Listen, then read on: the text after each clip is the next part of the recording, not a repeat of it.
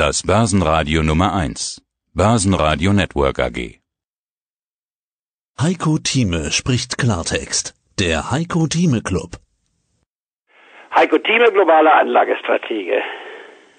Herr Thieme, heute müssen wir wieder mit Geopolitik einsteigen. Das machen wir ja meistens. Aber der Grund ist, es passiert einfach so viel. Und die macht momentan die Stimmung. Wir haben News im Handelskrieg, Brexit, dann natürlich das Thema Türkei, Syrien.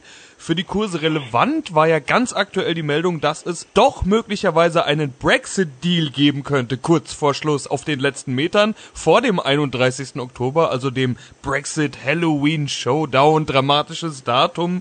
Die Börse steigt daraufhin, hat ja zuletzt sowieso wieder ganz gut zugelegt. Nervös sind wir an den Märkten ja schon seit Wochen, da haben wir ja immer wieder in unseren Club-Ausgaben drüber gesprochen. Wie bewerten Sie jetzt gerade die aktuelle Entwicklung im Brexit? Die Brexit-Frage steht nach wie vor weit im Raum. Ein harter Brexit ist jetzt unwahrscheinlicher, allerdings auch nicht auszuschließen. Ich würde das Risiko mit 25 Prozent bewerten. Dass es zu einem normalen, in Anführungsstrichen, Brexit gibt, kann man durchaus ins Auge fassen, würde ich nicht als optimal ansehen, sondern nach wie vor meine bevorzugte Lösung ist die, dass es doch zu einem zweiten Referendum kommt, dass Europa einen Aufschub gewährt und erst danach dann eine Neuwahl kommt und wir dann England in der EU weiterhin haben und dann sehen, wer an die Regierung kommt. Und da hätte sogar, so perverses klingen mag, ein Boris Johnson sogar noch eine Chance, dann nochmals gewählt zu werden, auch wenn es gar eigentlich unsinnig ist. Aber so sieht nun mal die englische Politik aus. Herr Corbyn hat Schwierigkeiten, eine Mehrheit zu bekommen.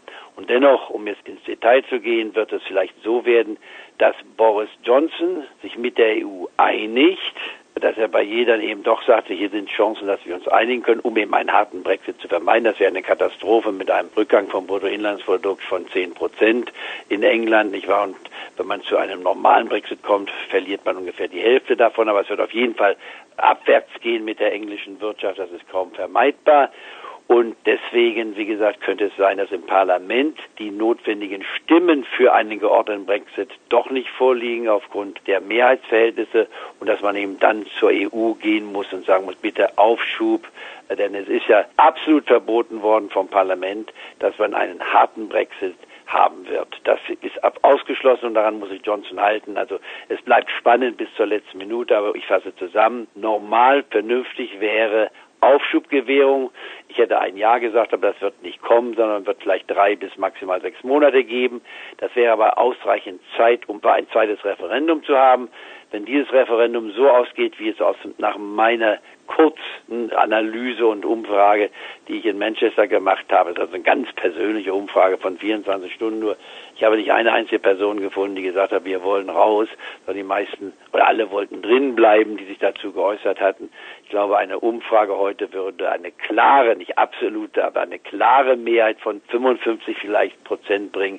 Wir wollen drin bleiben und dann wären die vergangenen dreieinhalb Jahre total umsonst gewesen, Zeitverschwendung gewesen oder die Erkenntnis, Europa ist stärker als der Einzelgang eines jeden Mitglieds. Das wäre die Lösung. Aber abwarten, was daraus kommt. Das ist also die Brexit-Situation. Ja, wir wissen ja noch gar nicht, wie es da weitergeht. Abwarten, Sie sagen es. Abgewartet wurde ja auch lange in Syrien. Allerdings hat Donald Trump beschlossen, da wird nicht mehr gewartet. Wir gehen da raus und daraufhin, und das ist die Entwicklung, die seit unserem letzten Gespräch passiert ist, hat die Türkei bzw der Präsident Recep Tayyip Erdogan beschlossen, wir marschieren da jetzt ein. Invasion. Er will diesen Begriff ja nicht hören. Er verbittet es sich sogar, wenn jemand dazu Invasion sagt. Ich mache es natürlich trotzdem, weil was anderes ist es nicht. Dort wird gegen die Kurden gekämpft, vor kurzem noch Verbündete Amerikas. Wie heikel ist das, was dort gerade passiert?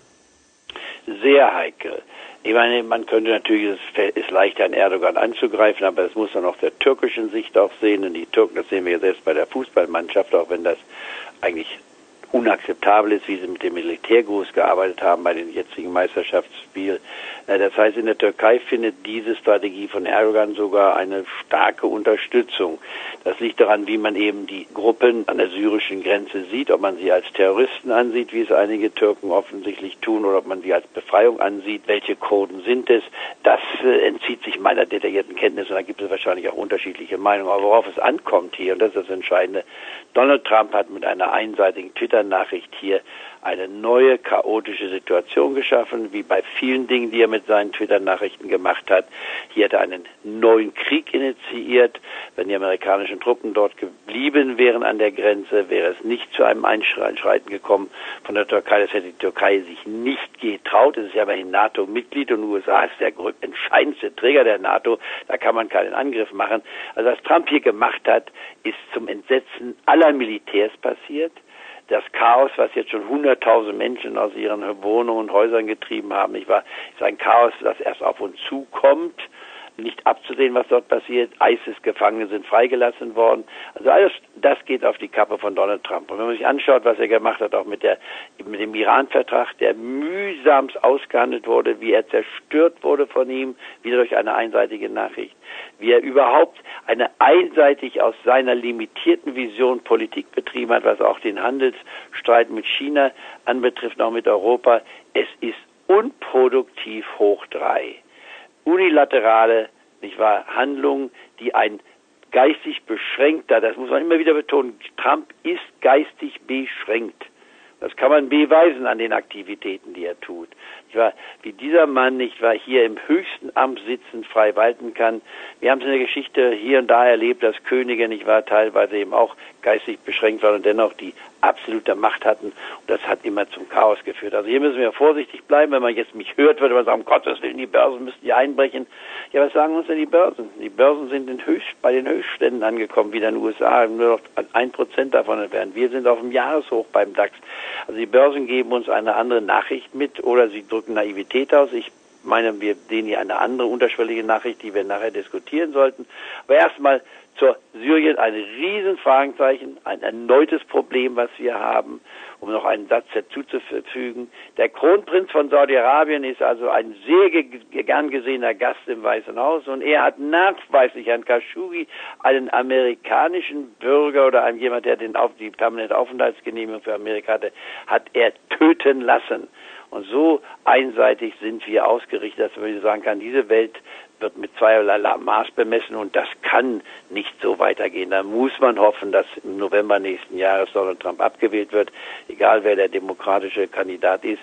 Trump ist unakzeptabel, aber zurzeit müssen wir damit leben kümmern wir uns noch um das dritte große Thema, den Handelskonflikt.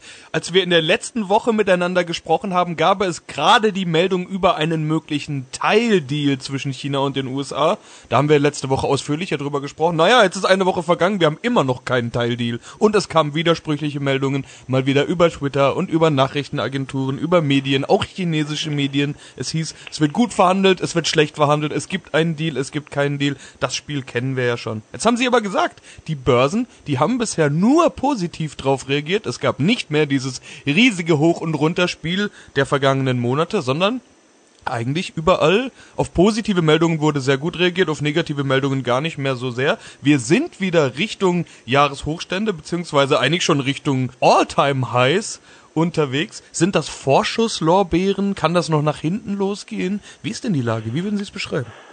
Gut, entscheidend ist, dass der Nebensatz, der eben gesagt wurde, kann es auch nach hinten gehen. Sie hörten einen Ausschnitt aus dem aktuellen Heiko Thieme Club. Das ganze Interview können Sie als Clubmitglied hören. Werden Sie Clubmitglied im Heiko Thieme Club, um erfolgreicher an der Börse zu handeln. Mehr dazu klicken Sie auf den untenstehenden Link.